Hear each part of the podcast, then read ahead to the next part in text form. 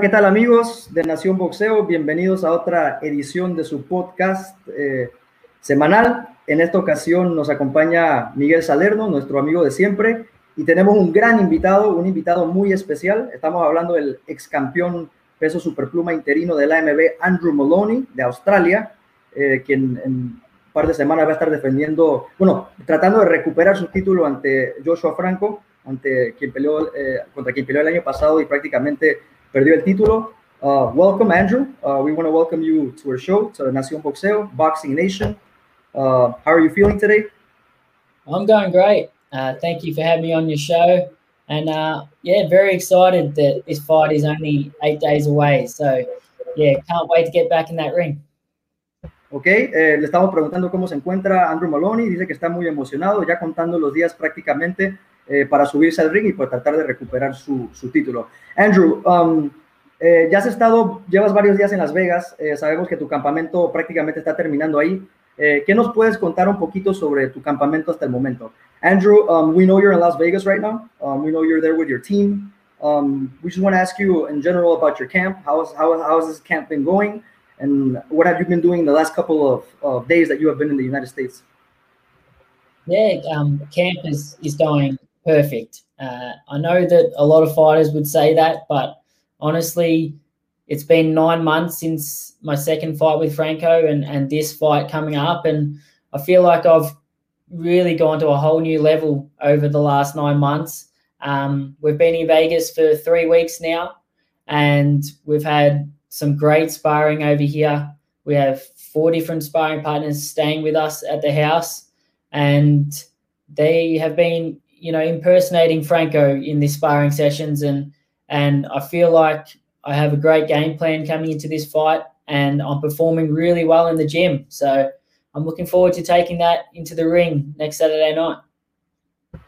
Ok, thank you very much. Le preguntamos a Andrew eh, que nos cuente un poquito más o menos sobre su campamento, el cual eh, está concluyendo en la ciudad de Las Vegas, en Estados Unidos, y nos cuenta que la parte interesante eh, de estar en Estados Unidos es la cantidad de sparring que puedes encontrar, ¿no? Es más, eh, tienes mucha más cantidad de, sparrings y ha tenido sparrings que se asimilan mucho eh, al estilo de Joshua Franco y pues muy emocionado, prácticamente ya listo pues para subir al ring y muy contento con el tema de los, de los sparrings.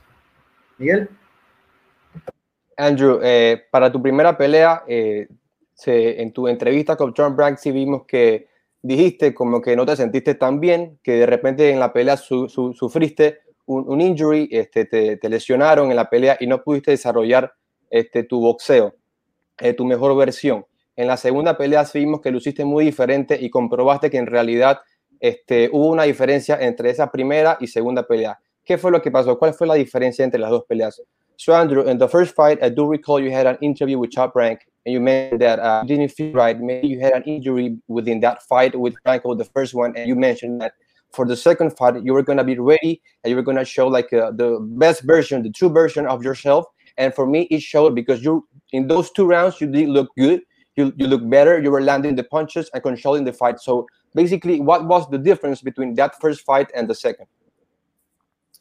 Um, yeah, that's right. I, I had some injuries in that first fight, um, but I don't really want to use them as excuses. Um, the fact is, I, I, I didn't perform at my best in that first fight against Franco, um, but that loss being the the only loss of my professional career really you know affected me a lot and made me extra motivated to to get back home get in the gym and improve as much as I could as a fighter. And uh, in between the first fight and the second fight, I, I, really feel like I improved a lot because I was so determined to get that world title back. Um, and then again, in between the second and the third fight, I feel like I, th- that that motivation is there even more, and right. I've improved again a lot since that second fight. And I really believe that in this third fight, I'm going to get my world title back. Thank you, Andrew. So, eh, básicamente, Andrew dice que no quiere dar excusas. Sí es cierto que tuvo unas, eh, sufrió unas, eh, unas lesiones durante la primera pelea, pero él dice que él no quiere dar excusas. Él, más que todo, lo que le, le dio la motivación para la revancha y para esta tercera pelea es que perdió y le dio mucha motivación recuperar ese título. fue más que todo la motivación lo que le generó su primera derrota. Más que todo, él no quiere dar excusas, fue simplemente la inspiración y la motivación de recuperar eh, su título. Luis. Okay. Uh, Andrew, speaking a little bit about the second fight, um, you know, outside of what was happening in the ring, uh, boxing wise, I think you were dominating the fight without a shadow of a doubt. I think you were on your way to a decision if that happened to winning the fight. We all know what happened. Uh, we all know that it was controversial. Uh, they said there was a headbutt. Uh, not everybody agrees with that. Uh, not everybody. Every, some people think it was unfair. Um, now, getting your title back, that's enough of a motivation for anybody, right? I mean, just um, that motivates anybody. But do you have like kind of like an extra personal motivation after you feel that maybe you were robbed during the second fight? Or is just the motivation, or are you just focused on your title? Or is it a little bit personal now? Um, I think it's it's two things. It's it's firstly getting my my world title back, and secondly, just avenging the the only loss on my professional career.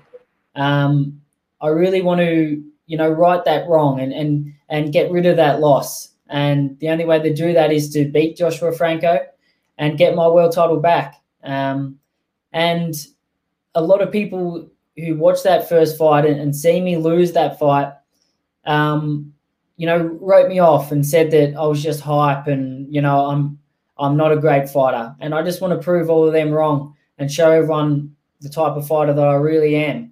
And you know, I want to go out there, dominate this fight, and get that world title back, and to prove people that I am a great fighter. And you know, hopefully, people then start to take me serious as, as one of the best in the 115 pound division. And I believe it's only a matter of time before I prove that I am number one.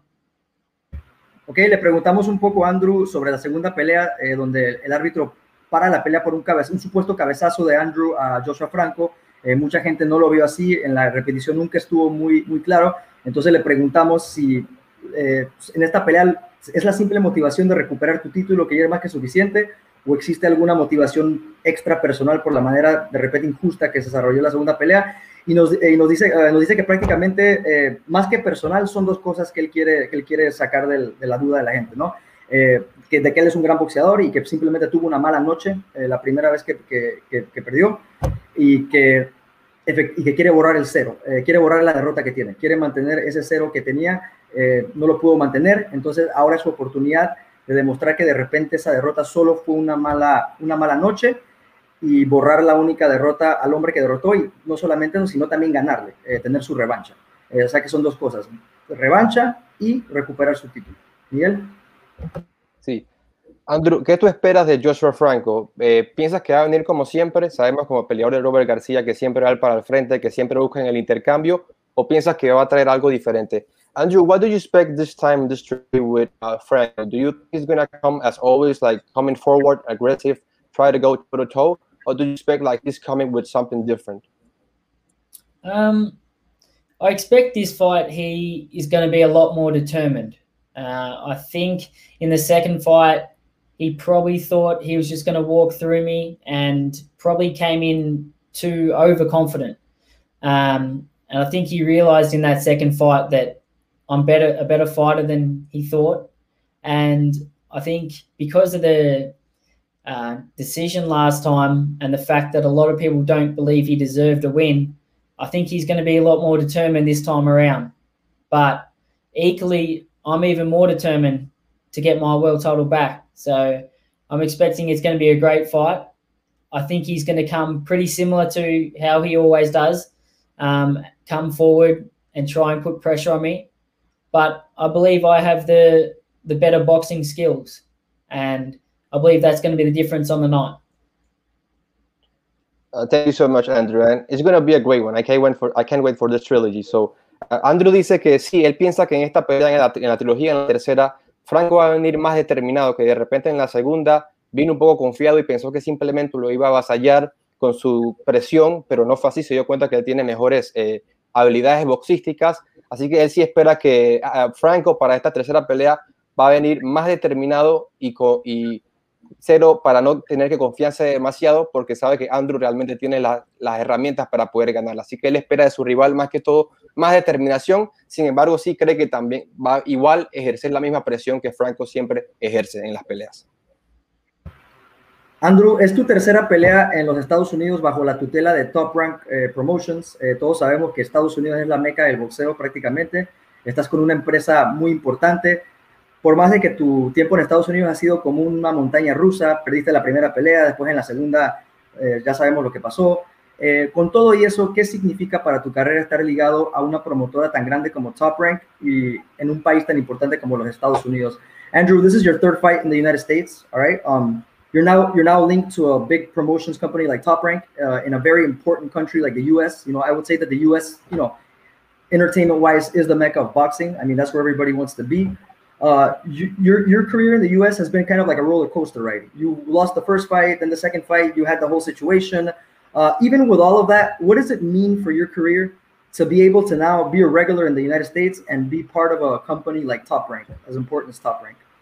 Yeah, I mean, this is this is all really a, dream come true for me. Um, and even though the results haven't gone my way so far in my journey over here in America, this is still, you know, when I look back when I first turned professional in Australia, you know, if someone said to me that I'd be headlining shows in America, fighting for world titles, signed a Top Rank, I would pinch myself and think it was a dream. Um, so this really is a dream for me to be doing what I'm doing right now. And I know how important it is for me to win this fight next Saturday night to keep this dream alive and to keep headlining shows in America and, you know, to really make a name for myself over here in the United States and, and in worldwide boxing. So I know it's very important for me to win this fight. Eh, sí, bueno, Andrew dice que eh, es un sueño hecho realidad, ¿no? Si prácticamente él hace unos años le hubieran dicho que él iba a estar estelarizando eh, carteleras de boxeo en Estados Unidos, en un país tan importante, peleándolo por título del mundo, él no se lo hubiera creído, ¿no? Es un sueño hecho realidad y pues él lo que quiere prácticamente ahora es mantener, eh, mantener el nivel para que siempre pueda ser eh, constante en los Estados Unidos y así hacer crecer más su carrera boxística y tener más exposición. Andrew, como en todo peleador, siempre tenemos una pelea soñada. En tu división hay muchos nombres interesantes. Está Chocolatito González, está eh, el Gallo Estrada, está eh, Jerwin Acajas, Kazuto Yoka. Sabemos que respetas a tu rival, a tu siguiente rival Joshua Franco, pero tienes una pelea soñada para el futuro. Um, Andrew, do you have know you have your focus on the task at, hand, which is Franco. We, you know you have, have respect for the for your opponent. You're ready for him, but do you have any dream fight you know after this? Any any any uh, dream fight that you picture? Maybe the, you know the winner of the trilogy between uh, Estrada and Chocolatito Kazuto Ioka is there any name that you know calls your attention? Like you have any dream fight in that division?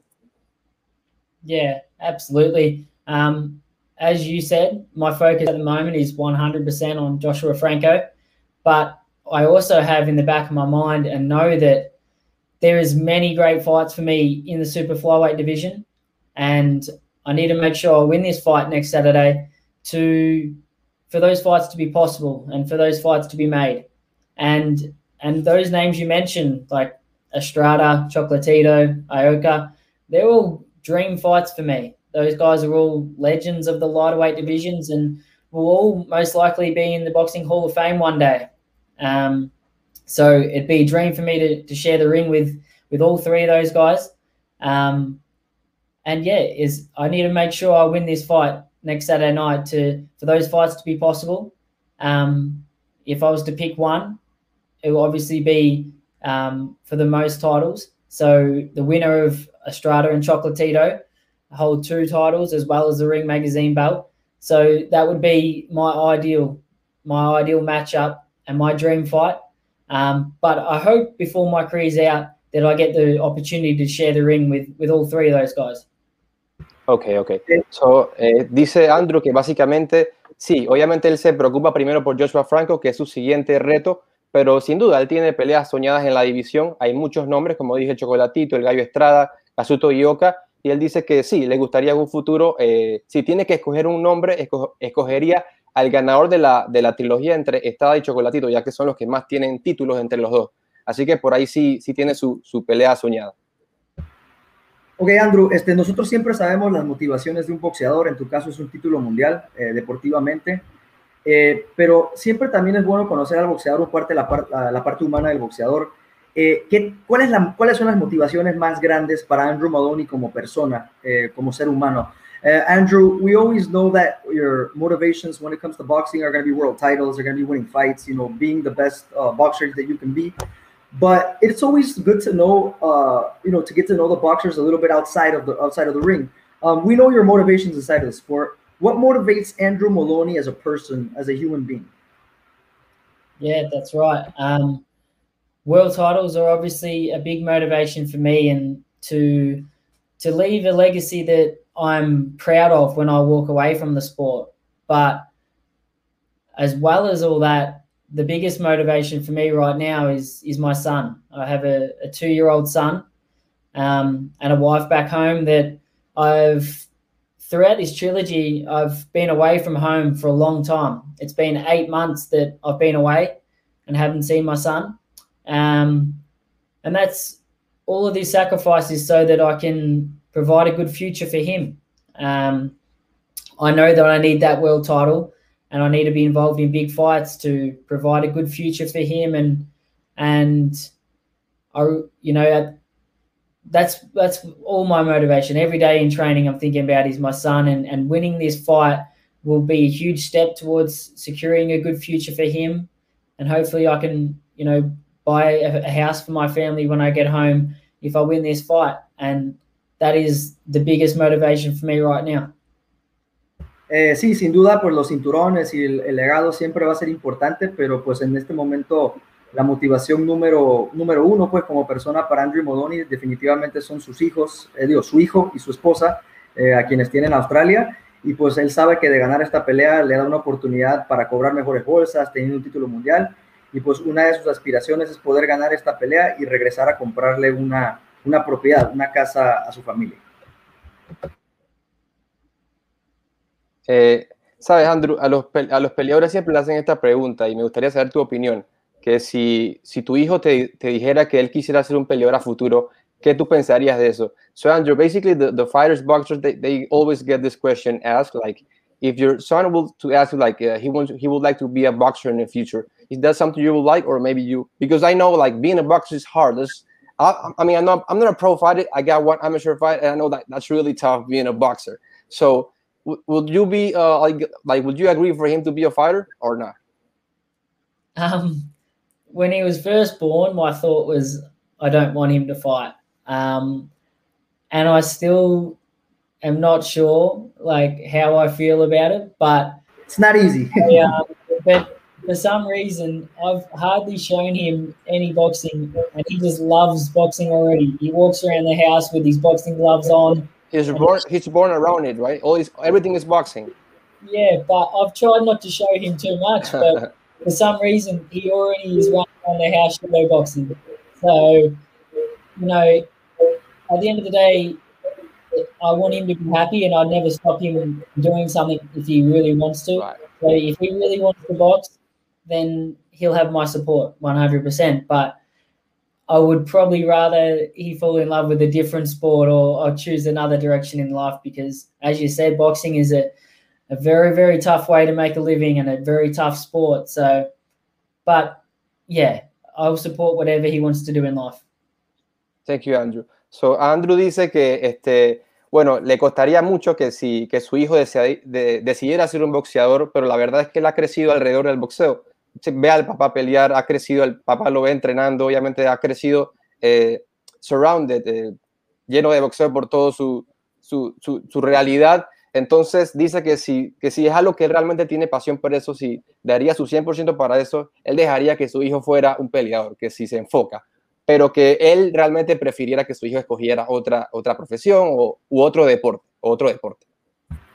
All right, Andrew, uh, almost to just conclude, um, you know, our, show is mainly seen, our podcast is mainly seen, you know, in the United States uh, by, by, you know, by Latin American viewers because it's a Spanish-based show. Um, we're based in Panama. You know, we got people in Central America who watch us, South America. You know, Latin America's boxing pretty much. You know, you're actually well known in Panama because you fought Luis Concepcion, uh, El Nica, uh, an ex uh, former world champion from from Panama. So I mean, people know you here very well.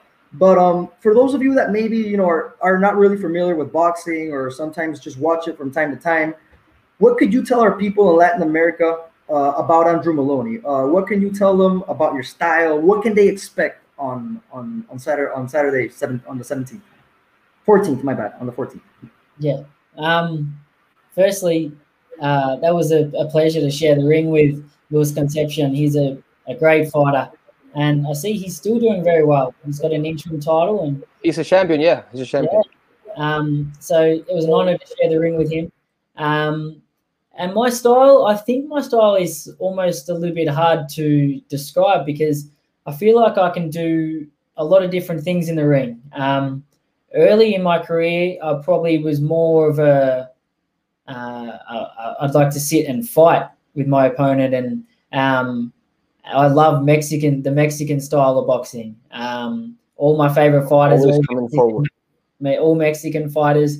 Um, but I've also tried to um, develop the, the, the boxing skills and the boxing side of my game, um, and being able to, you know, hit, uh, hit and not be hit, and and box and move. And um, as you could sort of see, my second fight against Franco, I, I did a good job of, of doing that, um, and I believe that that part of my game has really developed now, um, and that I can fight if I need to, but I can I can mostly comfortably outbox a lot of my opposition. So if it's easier to do that, then I can also do that. Ok, le preguntamos a Andrew, eh, digo, ya algunas personas lo conocen por la pelea que tuvo con Luis Elnica Concepción, eh, donde terminó derrotándolo, eh, pero yo le pregunto, pues para la gente que no te conoce, ¿qué nos podrías decir un poco de tu estilo, de lo que podemos esperar el sábado?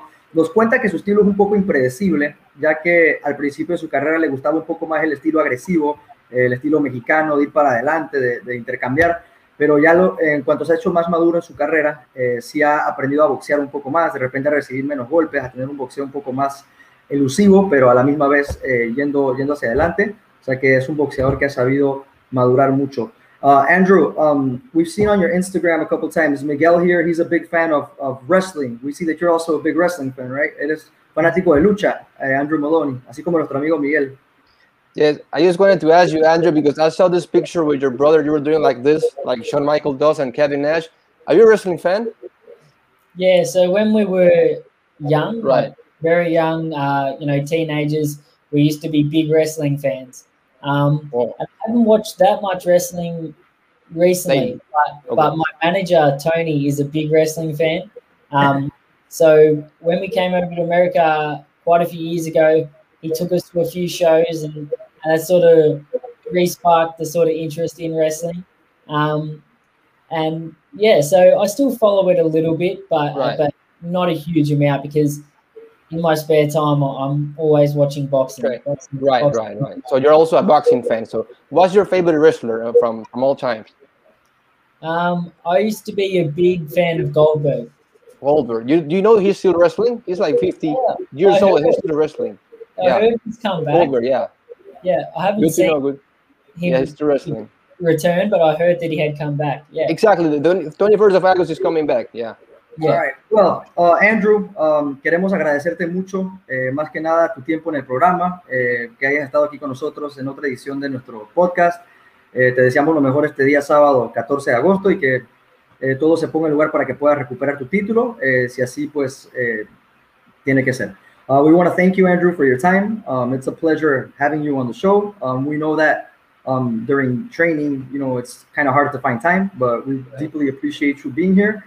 And um, you know, we wish you the best. We wish you a lot of luck on on Saturday, August 14th, and hopefully, um, next time we see each other, you can be a world champion again. I also want to thank you, Andrew, for the opportunity and honor to have you here. And all the best of luck for the third fight. It's going to be a great one. I'm pretty, pretty sure about that.